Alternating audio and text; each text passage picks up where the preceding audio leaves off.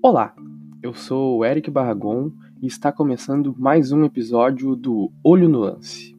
Hoje vamos falar sobre um assunto polêmico e que depois de anos ainda ecoa nas rodas de conversa pelo Brasil: os investimentos para a Copa do Mundo 2014.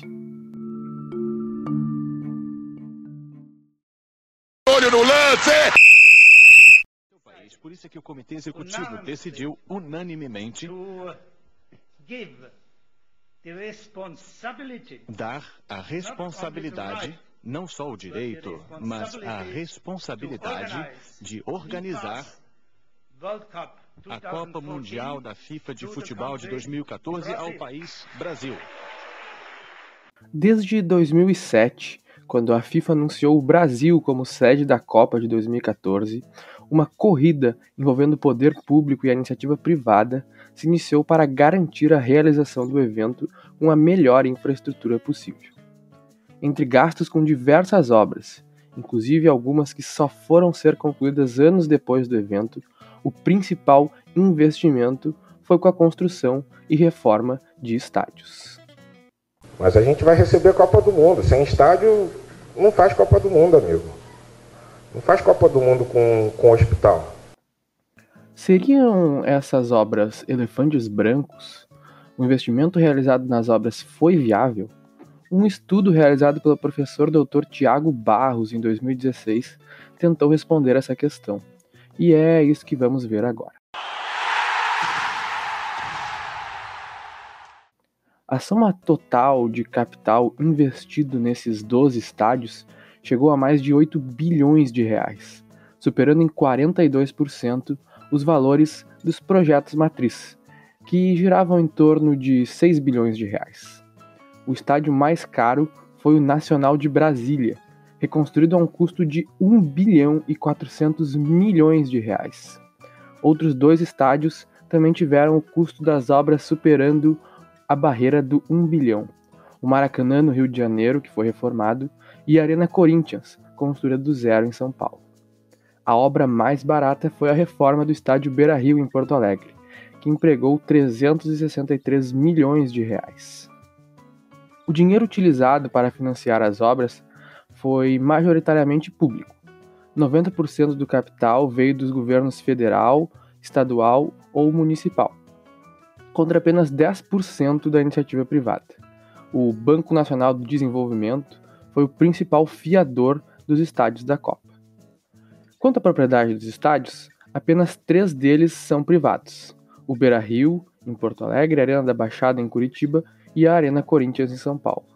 Outros quatro estádios são públicos, porém a administração está concedida à iniciativa privada, sobrando assim cinco estádios que são administrados pelo poder público, normalmente pelos governos ou estadual ou municipal.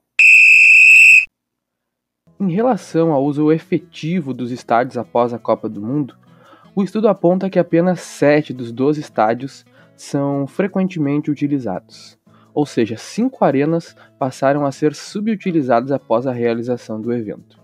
Para termos uma ideia de comparação, na Alemanha, após a Copa de 2006, 11 dos 12 estádios são considerados como utilizados frequente e efetivamente.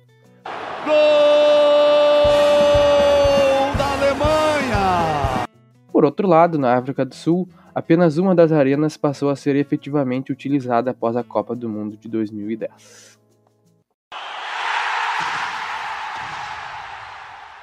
Esses dados levantados pelo estudo permitiram ao professor Barros calcular o índice TIR dessas obras.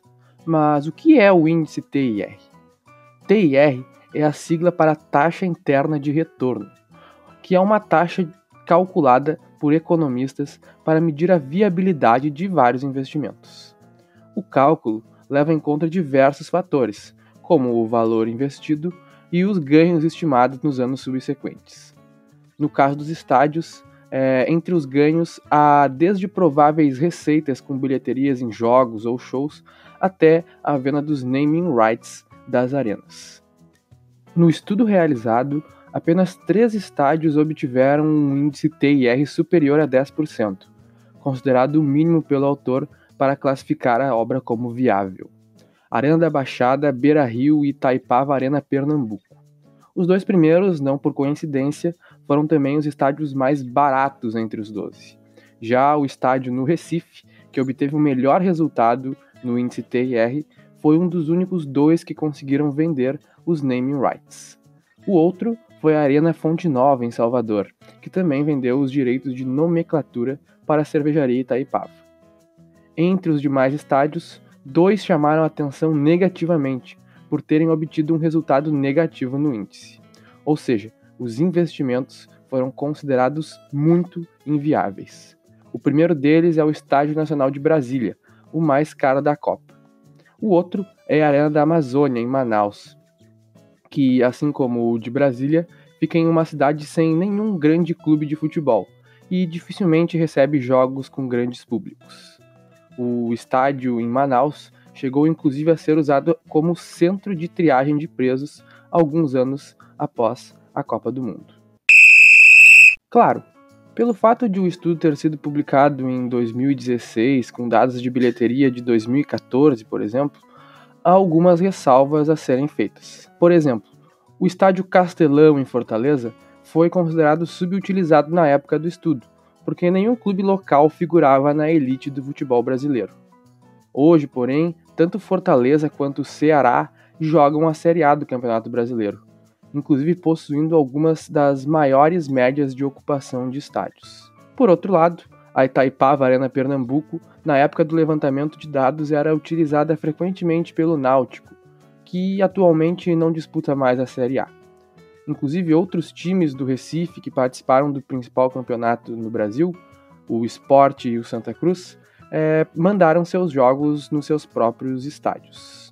Portanto, é bom ressaltar que o objetivo do estudo científico não era prever quanto seria arrecadado com cada estádio, mas sim dar uma boa dimensão da projeção da capacidade das obras se mostrarem um investimento viável e sustentável. E a conclusão está bastante clara. Houve uma falta de perspectiva no planejamento das obras. E como a maior parte do valor para o financiamento foi público, é crucial que estudos para a viabilidade econômica de investimentos sejam realizados e principalmente levados em conta pelos gestores.